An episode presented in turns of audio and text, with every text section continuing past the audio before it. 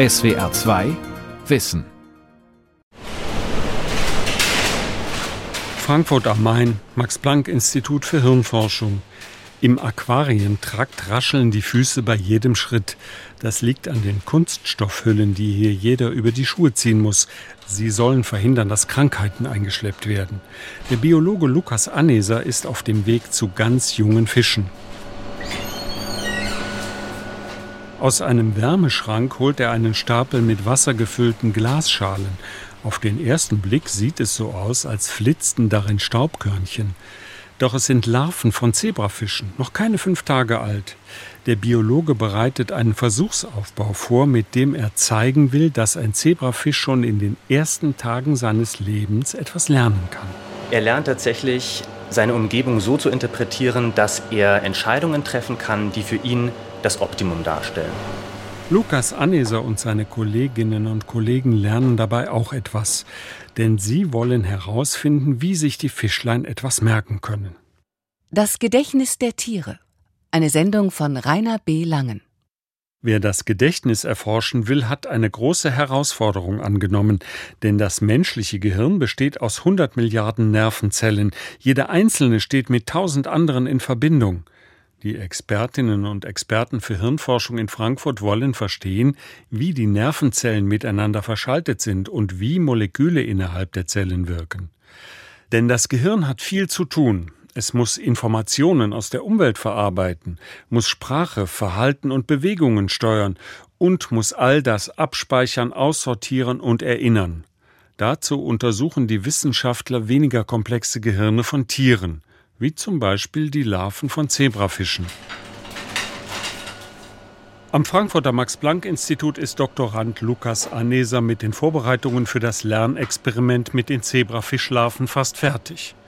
Er muss sie noch in ihre Klassenzimmer befördern. Aus einer Glasschale saugt er mit einer großen elektrischen Pipette Wasser an.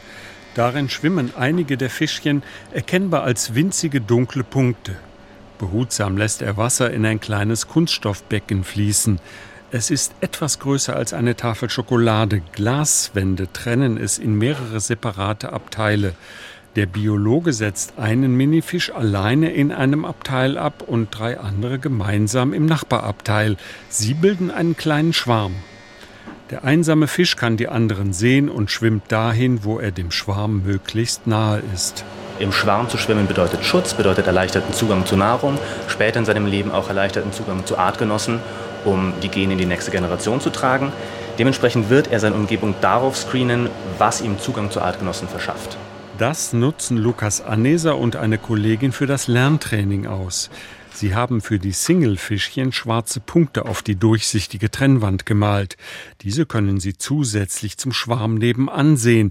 Sie lernen das positive Erlebnis, dem Schwarm nahe zu sein, mit den Punkten zu verknüpfen. Später bekommen Sie das Nachbarabteil an einem Ende nur noch mit schwarzen Punkten zu sehen, ohne Artgenossen. Die Singlefische können dann wählen, ob sie sich bei den Punkten aufhalten oder am anderen Ende, wo sie nur das leere Nachbarabteil sehen. Lukas Anneser und sein Team haben sehr viele Versuche dieser Art gemacht. Im Durchschnitt zeigte sich eine deutliche Vorliebe für die Punkte. Die Fische haben gelernt, die Punkte mit einer positiven Erinnerung an den Schwarm zu verknüpfen. Lukas Anneser und seine Kolleginnen und Kollegen lassen die Fischchen lernen, um dann genauer zu ergründen, welche Moleküle daran wie beteiligt sind. Was wir versuchen herauszufinden, ist, wie sich das Proteom, also die Gesamtheit aller Proteine oder Eiweißmoleküle, im Hirn des Zebrafisches ändert, wenn er dieses Verhalten durchmacht. Es ist Grundlagenforschung. Vielleicht hilft sie einmal auch zu verstehen, wie das Sozialverhalten der Menschen gesteuert wird. Für einige Verhaltensweisen benötigen Tiere kein Gedächtnis. Gänseküken laufen stur dem erstbesten Objekt, dem sie nach dem Schlüpfen aus dem Ei begegnen, hinterher. Sie halten es für ihre Mutter. Eine Spinne muss nicht im Gedächtnis kramen, um zu wissen, wie sie ein Netz zu spinnen hat. Und eine Biene baut die Wabe im Nest präzise ohne Plan. Sie alle folgen genetischen Programmen. Aber für viele andere Situationen reichen angeborene Verhaltensweisen nicht aus. Tiere müssen Entscheidungen treffen. Die Informationen dafür sammeln sie im Gedächtnis. Das kann ein räumliches Gedächtnis sein, wie es Eichelhäher mitunter brauchen. Ein einziger dieser Vögel versteckt übers Jahr tausende Eicheln und Nüsse in seinem Revier. Die meisten vergräbt er. Wenn im Winter die Landschaft vom Schnee bedeckt ist und alles ganz anders aussieht, findet der Eichelhäher seine Vorräte trotzdem mit eindrucksvoller Sicherheit. Dank guten Gedächtnisses behalten die Vögel eine Art Schatzkarte im Kopf. Sie merken sich, wo, vom Versteck aus gesehen, Bäume oder andere Landmarken stehen und in welcher Richtung und Entfernung von diesen markanten Punkten sie ihre Schätze verscharrt haben.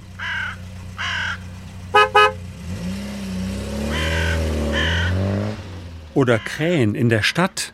Sie haben gelernt, geschickt in einer vom Menschen veränderten Umwelt zu überleben vor einer roten Ampel hüpfen sie kess auf die Straße und legen dort Nüsse ab, damit die Reifen der wieder anfahrenden Autos sie knacken. Die Krähen haben gelernt, dass sie bei der nächsten Rotphase das freigelegte Futter gefahrlos einsammeln können.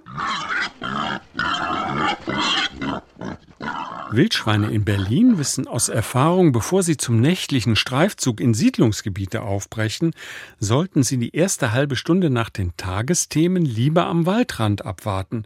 Denn direkt danach führen Hundebesitzer noch einmal ihre Vierbeinergassi und denen gehen die meisten Borstentiere lieber aus dem Weg. Lernen und die Informationen so verarbeiten, speichern und verknüpfen, dass ein Tier in jeder Situation die passende Entscheidung treffen kann. Viel Gehirnmasse brauchen Tiere nicht, um sich etwas zu merken und so ihr Überleben zu sichern. Bei Bienen lässt sich das gut nachvollziehen.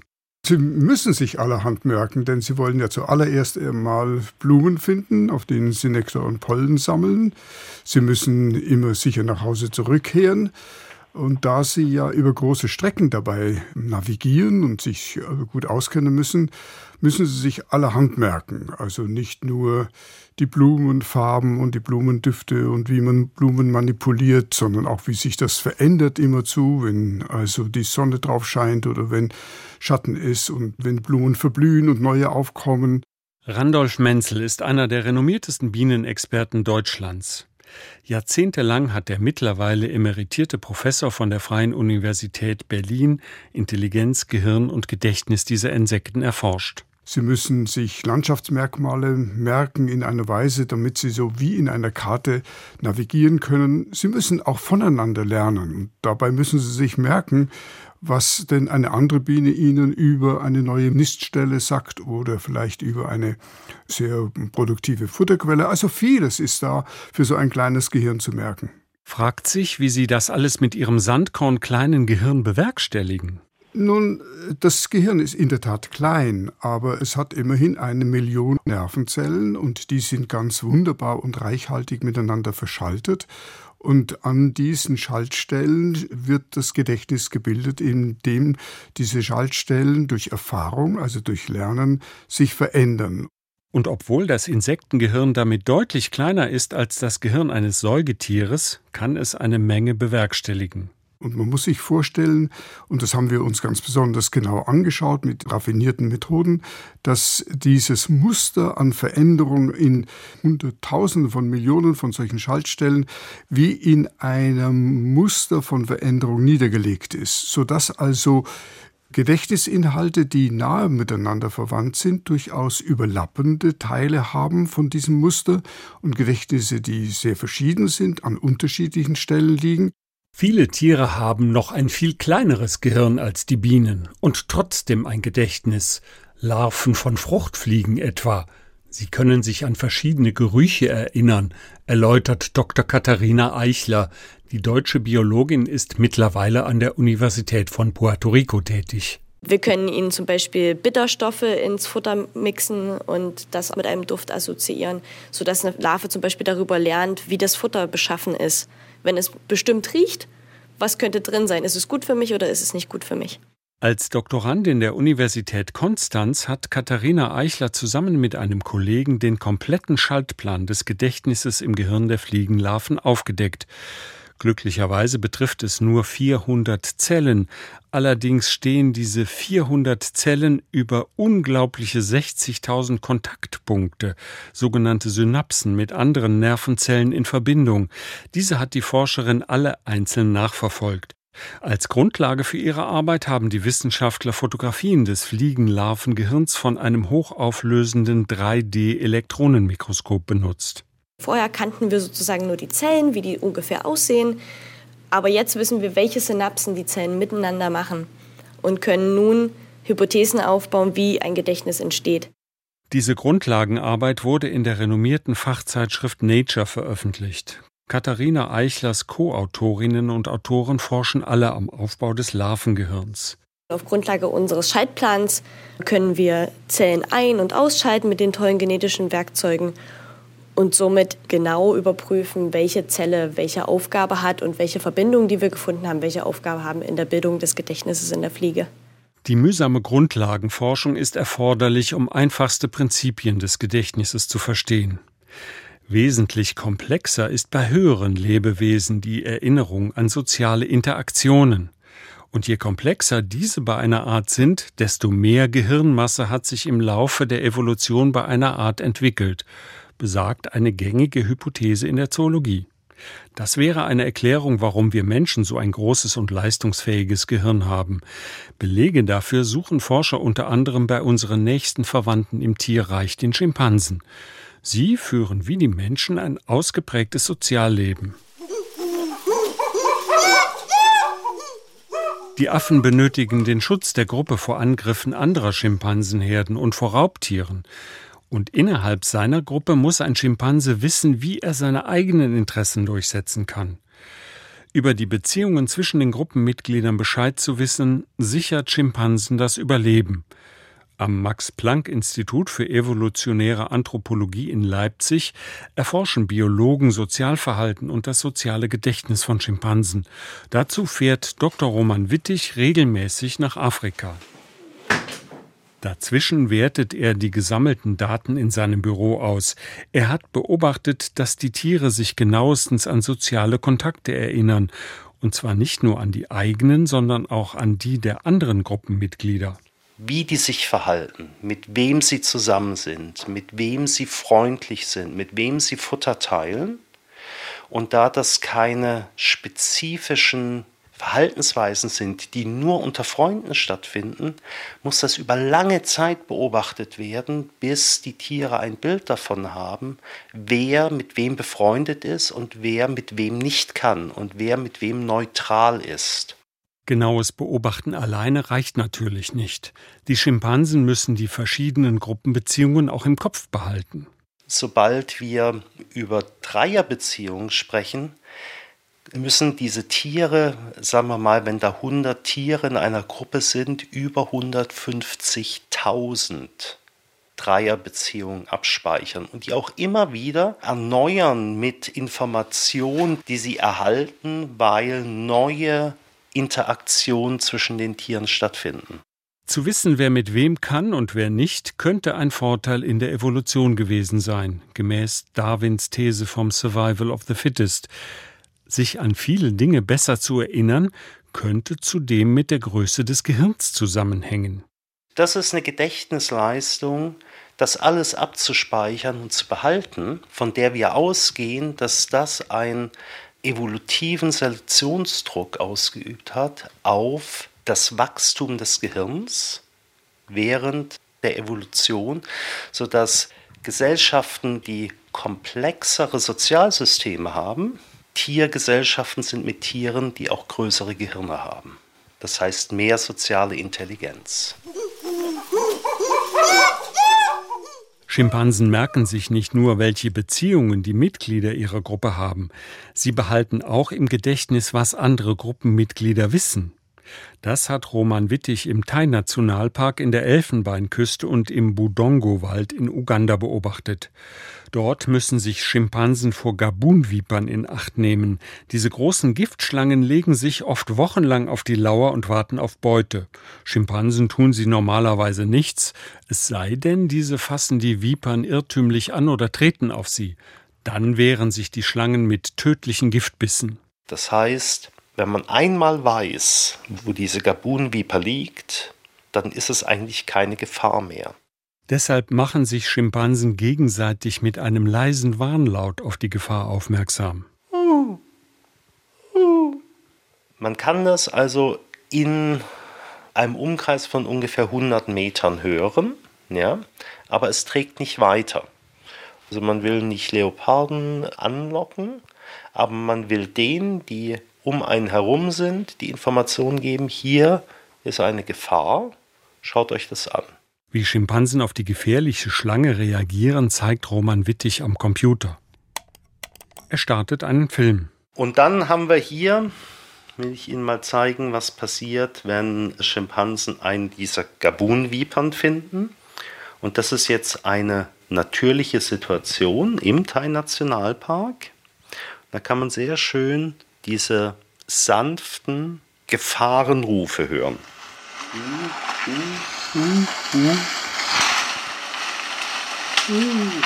Die Rufe wurden im Studio ein wenig bearbeitet, damit sie im Radio besser zu hören sind.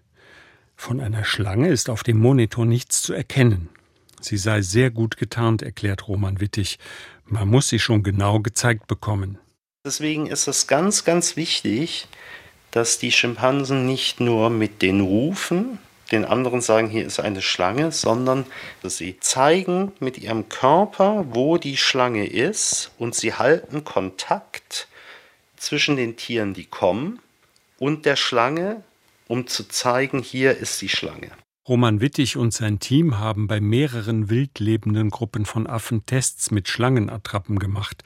Sie wollten wissen, rufen sie nur, wenn die anderen nicht wissen, dass die Schlange da ist, oder rufen sie immer? Er zeigt Aufnahmen einer Schimpansengruppe im Budongo-Wald in Uganda. Im Film geht ein Männchen einen Waldweg hinunter.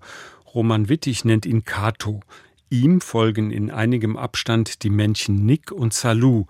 Wie vom Blitz gerührt bleibt Kato plötzlich stehen. No, da hat er die Schlange gesehen, das war eindeutig. Jetzt fängt er an zu rufen. Jetzt werden Sie gleich sehen, dass er sich umpositioniert. Er läuft jetzt ein Stück weiter und stellt sich dann genau vor die Schlange. Hier ist der kleine Weg, ja, wo die Schlange drin liegt, oder das Schlangenmodell. Jetzt hat er sich gedreht, hat nach hinten geguckt, wo die anderen kommen, hat einen lauteren Ruf gegeben. Hm! Hier sind die anderen beiden und jetzt setzen sie sich hin. Und das geht jetzt so weiter, bis Nick dann tatsächlich hierher kommt, stellt sich zweibeinig hin, sieht die Schlange und dann hört Kato auf, diese Rufe zu machen und geht weiter. Roman Wittig und sein Team haben den Test mit der Schlangenattrappe mit vielen Tieren gemacht. Nicht alle haben Alarm geschlagen, wenn sie die Schlange sahen. Nur dann, wenn Tiere in der Umgebung sind, die noch nicht wissen, dass die Schlange da ist, nur dann wird gerufen. Das ist sinnvoll, denn mit jedem Ruf könnte der Affe auch einen Leoparden auf sich aufmerksam machen. Dem Risiko, dass dieser ihn tötet, setzt sich der Affe nur aus, wenn das Rufen unbedingt nötig ist, um andere Gruppenmitglieder zu schützen.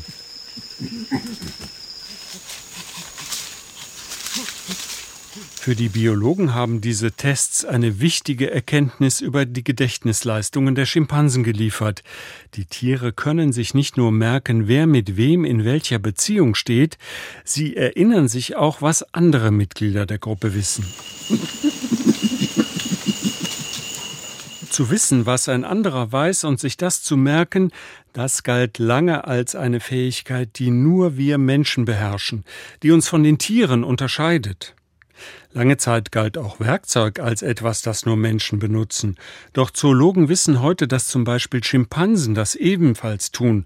Und mehr, in Gabun wurde etwa eine Gruppe beobachtet, die Werkzeuge nicht nur nutzt, sondern sogar für die Benutzung anpasst. Sie richten fünf verschiedene Hölzer her, um an den Honig von Bienen in Bodennestern zu gelangen. Kapuzineraffen schlagen mit faustgroßen Steinen Nüsse und essbare Wurzeln auf. Neukaledonische Krähen richten sich Blätter des Schraubenbaumes so her, dass sie damit nach Maden stochern können. Gibt es noch ein Alleinstellungsmerkmal, etwas, mit dem wir Menschen uns, biologisch gesehen, von den Tieren abheben? Ich denke, eine der großen Aufgaben, die man einfach noch sehen muss, ist menschliche Sprache. Sprache ist wirklich noch ein Alleinstellungsmerkmal des Menschen. Dank der Sprache können wir Menschen unser Gedächtnis ganz anders nutzen als Tiere. Wir können uns das Wissen anderer erzählen lassen und ihnen unsere Informationen und Gefühle mitteilen. Aber ob dieses Alleinstellungsmerkmal von Dauer ist, ist nicht sicher. Ich glaube, dass wir noch nicht verstanden haben, wie Sprache oder Kommunikationsmöglichkeiten bei Tieren aussehen. Die Erkenntnisse über die Fähigkeiten von Tieren nehmen zu. Sie relativieren unser Bild von der Einzigartigkeit des Menschen. Bei manchen Gedächtnisleistungen scheinen uns einige Arten sogar überlegen. Das Gedächtnis der Elefanten etwa ist legendär. Ein Gedächtnis wie ein Elefant. Wem das nachgesagt wird, der kann sich auch nach langer Zeit an Details erinnern. What we've seen with elephants is that they have incredible libraries of, of individual based knowledge Elefanten verfügen über eine unglaubliche Menge an Informationen über andere Individuen, mit denen sie Beziehungen pflegen. Ein Elefant kann die individuellen Rufe von mehr als 100 Artgenossen erkennen. Wir haben außerdem erkannt, je älter ein Tier ist, desto größer ist sein Gedächtnis und desto zuverlässiger bringt es sich in das Leben der Gruppe ein. Ältere Elefanten erkennen tendenziell mehr andere Tiere an ihren Rufen und reagieren am passendsten auf diese Rufe. Professor George Wittemeyer von der Colorado State University in den USA leitet eine Organisation zum Schutz von Elefanten und erforscht seit langem das Leben dieser Tiere in der freien Natur. Ihr Sozialleben könnte dazu beigetragen haben, dass sie im Lauf der Evolution große komplexe Gehirne entwickelt haben. Das ist eine der möglichen Erklärungen. Eine weitere Erklärung könnte in der Notwendigkeit liegen, dass sie hochgenaue räumliche Karten der Umwelt im Kopf haben, in der sie leben. Das wird als weiterer Antreiber für die Evolution komplexer Gehirne diskutiert. Elefanten gehören zu den Säugetieren mit den größten Streif- und Wandergebieten. Hier müssen sie Futter, Wasser und Ruheplätze finden. George Wittemeyer und zwei Kollegen erforschen unter anderem, welche Rolle Wasserlöcher bei der Orientierung spielen. Die Biologen haben Elefanten im Osten des Etosha-Nationalparks in Namibia beobachtet. Es ist flaches und eintöniges Buschland ohne Berge oder Einschnitte in der Landschaft, die ein Tier für die Navigation nutzen könnte. Wasser finden die Elefanten nur in vereinzelten Wasserlöchern. Ein weibliches Tier muss einmal am Tag spätestens jeden zweiten Tag trinken. Bullen brauchen spätestens nach drei Tagen Wasser. Die Zoologen beobachteten, nach dem Trinken entfernen sich die Tiere oft viele Kilometer vom Wasserloch weg. Dann beginnt die Futtersuche, bei der sie in Schlangenlinien umherziehen. Das machen sie so lange, bis sie trinken müssen. Aber wo war jetzt noch das Wasserloch? Überall sieht es ja mehr oder weniger gleich aus. Trotzdem wissen es die Elefanten genau, auch wenn sie scheinbar ziellos umherstreifen. Sie schalten um und gehen ziemlich schnell in eine Richtung, in direkter Linie auf das nächste Wasserloch zu.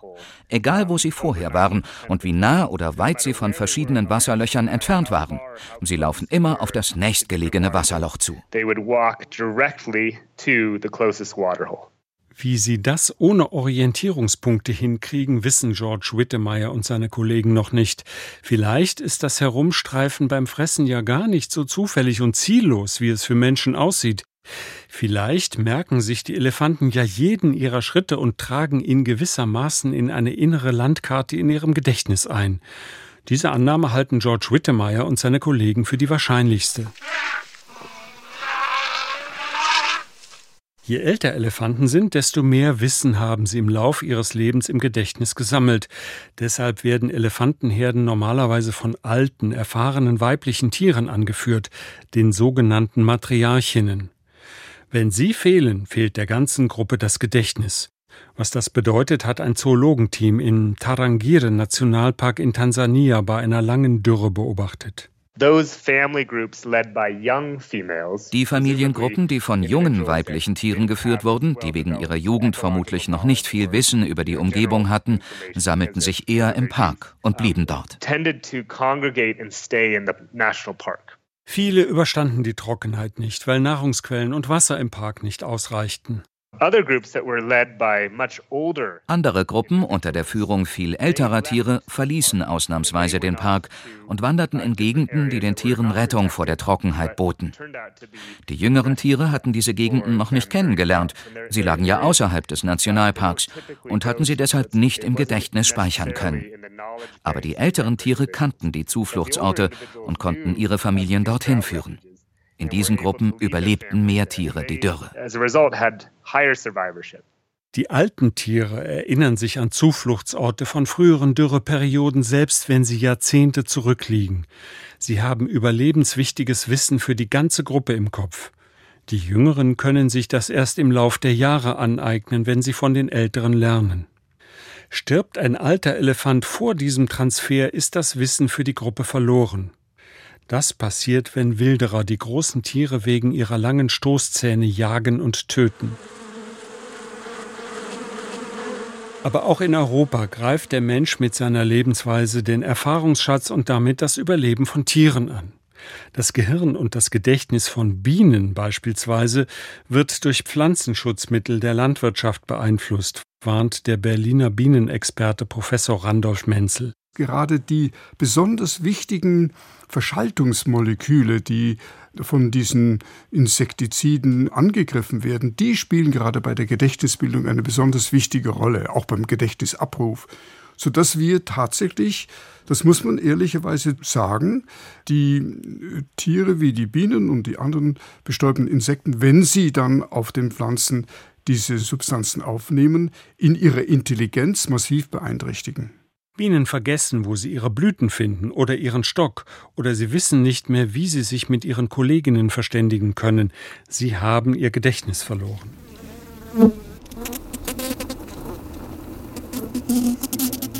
Für Forscherinnen und Forscher gibt es beim Gedächtnis noch viele offene Fragen. Zum Beispiel, wie behält ein Gedächtnis, wie viel Zeit vergangen ist? Und wie sortiert es Erinnerungen aus, die nicht mehr benötigt werden oder fehlerhaft sind? Beim menschlichen Gedächtnis nehmen medizinische Fragen wie die Therapie von Alzheimer breiten Raum ein. Und Biologen, Psychologen und Mediziner wissen auch noch nicht genau, wie das Gedächtnis die Informationen über Vergangenheit, Gegenwart und Zukunft so abbildet, dass Menschen und Tiere Entscheidungen treffen, die ihr Überleben sichern. Die Welt verstehen. Jeden Tag. SWR2 Wissen. Manuskripte und weiterführende Informationen zu unserem Podcast und den einzelnen Folgen gibt es unter swr2wissen.de.